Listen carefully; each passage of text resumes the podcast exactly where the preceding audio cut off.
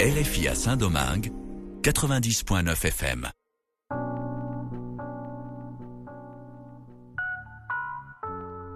Bienvenidos a una página a la vez. Con ustedes Ángela Suazo como cada martes a las 6 de la tarde con una retransmisión los miércoles a las 8 y 30 de la mañana a través de esta RFI Santo Domingo. Este es un espacio para hablar de libros, de la magia de leer, del reto y la oportunidad que tenemos todos de compartir, de contar, de transmitir.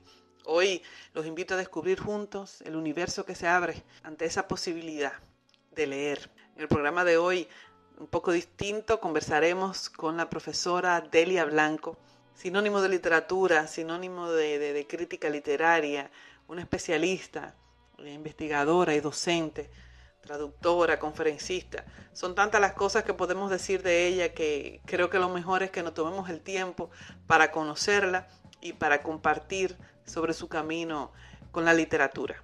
Así iniciamos una página a la vez.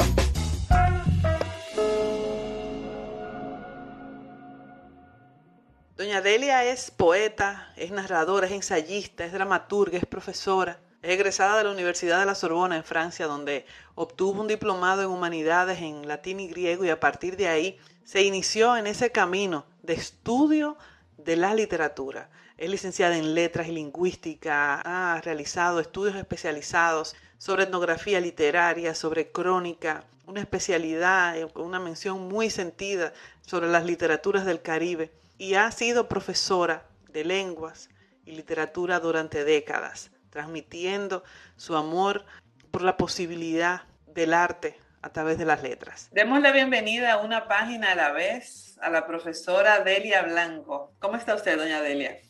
Bien, aquí con este calor, ¿verdad? este calor que nos azota en estos días, pero bien. Bueno, en términos de literatura, su nombre es un nombre grande. Es un honor para nosotros que esté con nosotros en, en una página a la vez. ¿Qué es escribir? Escribir es poder llevar a la palabra sobre papel, es fijar en memoria la palabra fijarla en, en memoria como una revelación de lo que tú sientes, de lo que tú piensas, de lo que tú ves y observas, pero a la vez del manejo y del recurso que tienes con el verbo, con la frase, con la semántica, con la construcción, porque si bien de chiquitos para nosotros la gramática un castigo para muchos. La construcción de la frase es sujeto, verbo, complemento, complejidad, coordinada, etcétera, pues el que escribe ya juega con la dificultad, porque escribir es crear, es considerar que ya la gramática no es ese corpus de obligatoriedad, es ya como la paleta del pintor. Es con ella que vas a dar todo el color, toda la fuerza, toda la metamorfosis metafórica de tus ideas. es un acto de creación escribir. Sí. ¿Se estudia para escribir o es solo talento? ¿Se ¿Es talento o es trabajo? Ay, mi querida Ángela, me has hecho una pregunta que ahora mismo es la pregunta que responde a mis mayores preocupaciones. En este nuevo mundo en el que estamos de las Américas, desde hace unos 20 años para aquí, oigo, hablan, talleres, coaching de escritura, taller de escritura, aprendizaje de escritura. Pues te voy a tener que ser muy sincera, Ángela, muy sincera. Yo creo que el escritor nace con esa paleta. Quien escribe ya tiene ese duende y ya tiene esa capacidad de jugar, armonizar las ideas, los pensamientos, con ese instrumento maravilloso que es la palabra y con esa capacidad de hacer de la gramática y de la semántica un instrumento de variaciones, tanto de significancias como de significativos, metamorfosis o metáforas. Sin embargo, ahí todavía hay gente que, que no se lanza. ¿Y qué, qué, consejo usted le daría a esa persona que aún sintiendo el duende o reconociendo que tiene la paleta en las manos, no se decide escribir? Ay, porque ahí entramos en otra etapa muy importante. Escribir, mi querida Ángela, es desnudarse. Y hay gente que no se desnuda tan fácil. Yo conozco talentos. Hay dos cosas. Hay talentos de obras mayores juveniles, ¿verdad? Que estuvieron ahí y ahí llegaron, ¿eh? Y hay talentos que se descubren más tarde en la edad, porque durante todo el tiempo y todo el proceso la escritura estaba ahí, pero lo que no estaba ahí es la fuerza de revelarse y la fuerza de desnudarse. La valentía. La valentía, sí. Si tuviera que, que, elegir un personaje de ficción de un libro que le haya gustado mucho para conversar un rato, ¿a quién elegiría? Uy, tiene que ser uno nada más. pues mi personaje es Madame Bovary. Madame Bovary. Emma Bovary. Es la que realmente me ha marcado en mi conciencia de mujer, la que me ha entretenido en mi juventud, en esos meandros tan peligrosos del deseo, del amor. Y también personaje por toda su fuerza y también por toda su debilidad. Madame Bovary, sí, sería ella, Emma Bovary. ¿Qué es leer? Leer es tirar la cortina, crearte un escenario íntimo, propio, donde la soledad triunfa del tumulto con inteligencia, donde estás solitaria, pero no sola, porque estás con el libro, estás contigo y estás con esas figuras y esos personajes que te permiten tirar la cortina de la realidad inmediata para entonces zambullirte en otras realidades que te elevan de la cotidianidad. ¿Y, usted qué lee? Yo, uy, hmm, primero la novela, porque para mí la novela es una catedral, es una arquitectura, eh, es una estructura. Eh, la novela es los mundos dentro del mundo, es eh, viajar de manera terrenal, pero también de manera cósmica. Sí, yo leo sobre todo novelas y de una gran diversidad de estilos, géneros y épocas. ¿Y prefiere digital o físico? más digital. Mira, Ángela, he tenido que tener la concesión.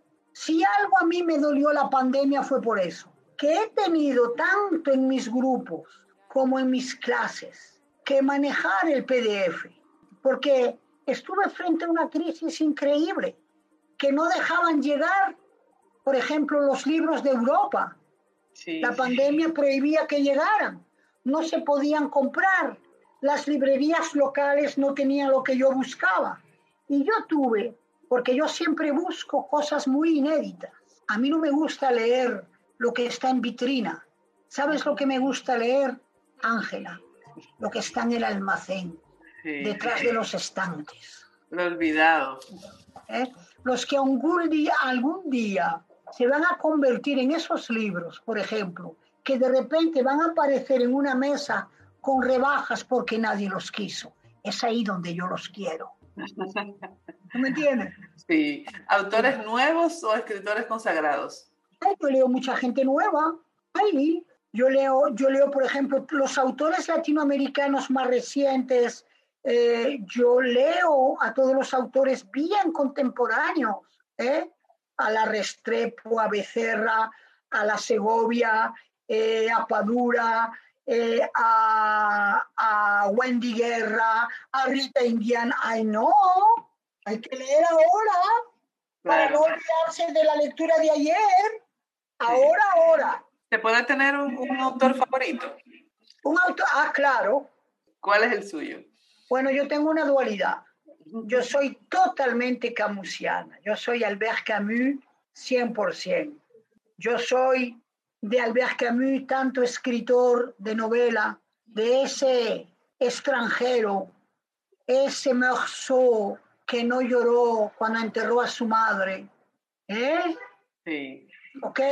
Ese crimen en la arena, con ese perfil de la luz sobre la cuchilla de la navaja y cuando él se siente amenazado es llevado a apuñalar al árabe. Sí, dos situaciones de muerte en el contexto de lo absurdo. No hubo nadie con más genialidad para dramatizar dentro de la existencialidad situaciones absurdas que te pueden acechar en cualquier circunstancia y sin tú quererlo convertirte en un monstruo marginal sin serlo. Así es, Mataste y no lloraste el día de la muerte de tu madre. Ya, eso es lo que, con lo que quedas. Claro, y la peste, la peste, óyeme, la crisis de conciencia del periodista. Ojo, él está haciendo el reportaje y tiene a sus amores. De repente la peste y la peste y la peste se agranda. Conciencia. Me voy, los dejo, mi amor me espera, ¿qué hago? Y se quedó. La responsabilidad existencialista. Y claro, la alegoría ¿eh? de ser y de existir, porque la gente cree que el existencialismo es una doctrina filosófica cerrada y hermética a lo Jean-Paul Sartre, ¿verdad? Pero tenemos a Camus, que le da al existencialismo y a la existencialidad la fuerza vital. Por ejemplo, en los ensayos filosóficos Bodas y Verano.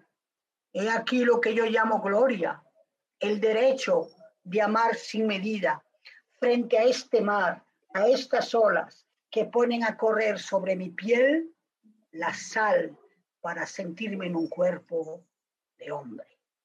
Hermoso. entonces, un monstruo, y, y aparte de ser un monstruo, era cuando yo era joven, mi anfre vocal de las letras, con su pitillo y su gabardina, lo anfre vocal. y yo con una peseta. Bellísimo. Y en esta juventud, esa yo creo que era la próxima pregunta. ¿Cómo invitar a leer a alguien joven? ¿Qué, qué recomendarle? ¿Qué, ¿Qué libro ponerle en las manos? Hoy día. Hoy día. Es una pregunta muy interesante, Ángela porque ahora mismo yo estoy construyendo un grupo de jóvenes profesionales que están intentando leer. Entonces, hay que ir muy al paso. Hay que decirles que la literatura es más que la literatura y la literatura es más que literatura. La literatura es historia, es amor, es drama, es divertido. Oye, una obra con el Quijote, como el Quijote. La gente la pone allá arriba, difícil, difícil, difícil. Cógela, dependiendo de tu interlocutor. ¿eh? La teatralidad del Quijote, tú la puedes manejar con la juventud. Y la puedes leer de manera salpicada y darles el gusto. Pues sí te digo, Ángela, que un joven tiene que sentir que se va a divertir. Claro. Si no lo siente, no accede. Porque a nosotros nos decían, lee y lee y lee, porque quien lee tiene cultura y quien... No, no. Ya en el mundo de hoy ellos tienen su cultura eh, promocionada por la tecnología. Para ellos la lectura tiene que ser una diversión. Sí, así es. Un entretenimiento. Mira, yo he tenido un grupo difícil, de esos jóvenes yuppies dominicanos. ¿eh? Y digo yo, Dios mío, ¿cómo les voy a dar el gusto de leer? Tú sabes que les gusta hacer su viaje. ¿Qué hice? Tomé el libro, París era una fiesta de Hemingway, y traté el libro como quien hace un viaje por París, por los bistrós, por los cabarets, de vez en cuando una diapositiva, a cabo de cuatro sesiones lo leyeron todos. Claro. y ahí me dijeron, profe, vamos a terminar el libro, pero lo vamos a terminar tomándonos un trago a lo Hemingway. claro que sí. ¿Me entiendes? Claro que sí. ¿Y un libro que, que, usted le recomendaría a una mujer, así como hablaba hace un rato de, de Madame Bovary, un, un, libro que nos hable de, de esa voz de mujer? Bueno, mira, yo te voy a decir algo, Ángela. Más que nunca, la literatura tiene que acompañar la apertura de las mentalidades. La literatura tiene que ser un espacio cargado de maduración y experimentación existencial. Mira, yo recomendaría la obra de Marguerite Duras. Una obra como El amante es una obra que posiciona la juventud de una mujer adolescente, pre-joven adulta, entrando ¿verdad? en sus llamados eróticos sensuales porque se habla de la mujer. La mujer nunca tenemos derecho a espacios eróticos sensuales. Llega el momento de, casar, de tener novio y casarnos. Ajá. Y entonces, ¿me entiendes? Claro. Bien. Es un poco, tú sabes, eh, liberal, si lo que digo, si es liberal y lo asumo. Claro. Y una, una recomendación de un libro para, para crecer, para expandirnos. Para crecer. Bueno, hay un libro que da mucha fuerza en posiciones de conflicto y de dificultad.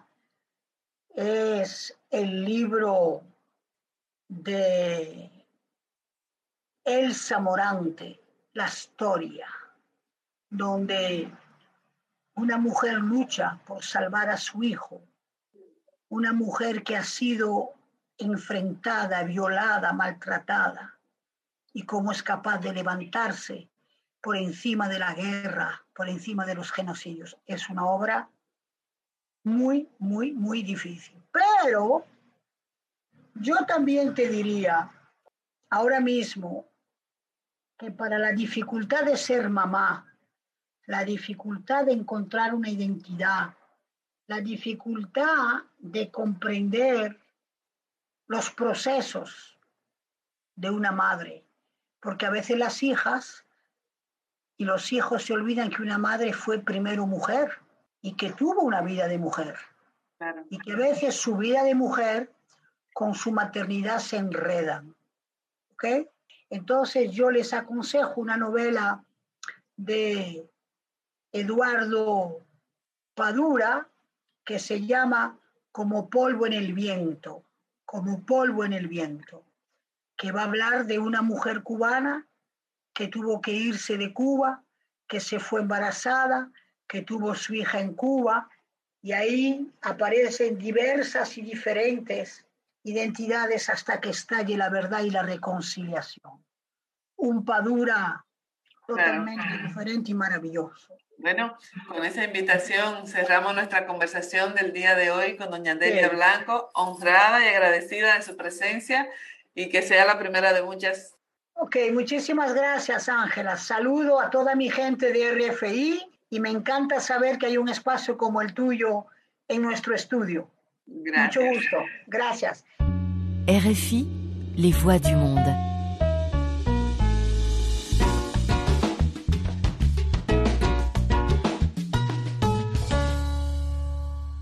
Nos despedimos por hoy, finalizamos este encuentro de una página a la vez conversando con Delia Blanco. Recuerda que cada semana nos encontraremos aquí los martes a las 6 de la tarde con una redifusión los miércoles a las 8 y 30 de la mañana a través de esta estación y en nuestra cuenta de Mixcloud bajo el usuario RFI Santo Domingo para escuchar la versión de podcast también lo puedes encontrar en todas las plataformas disponibles. Los invito a acompañarme a hablar de leer y de escribir, a que me sigan en las redes sociales como Ángela Suazo y en la página www.terretoaleer.do donde podrás encontrar la grabación y las recomendaciones que compartimos con Doña Delia en el programa de hoy. Sigan ustedes en sintonía con esta frecuencia. Hasta la próxima.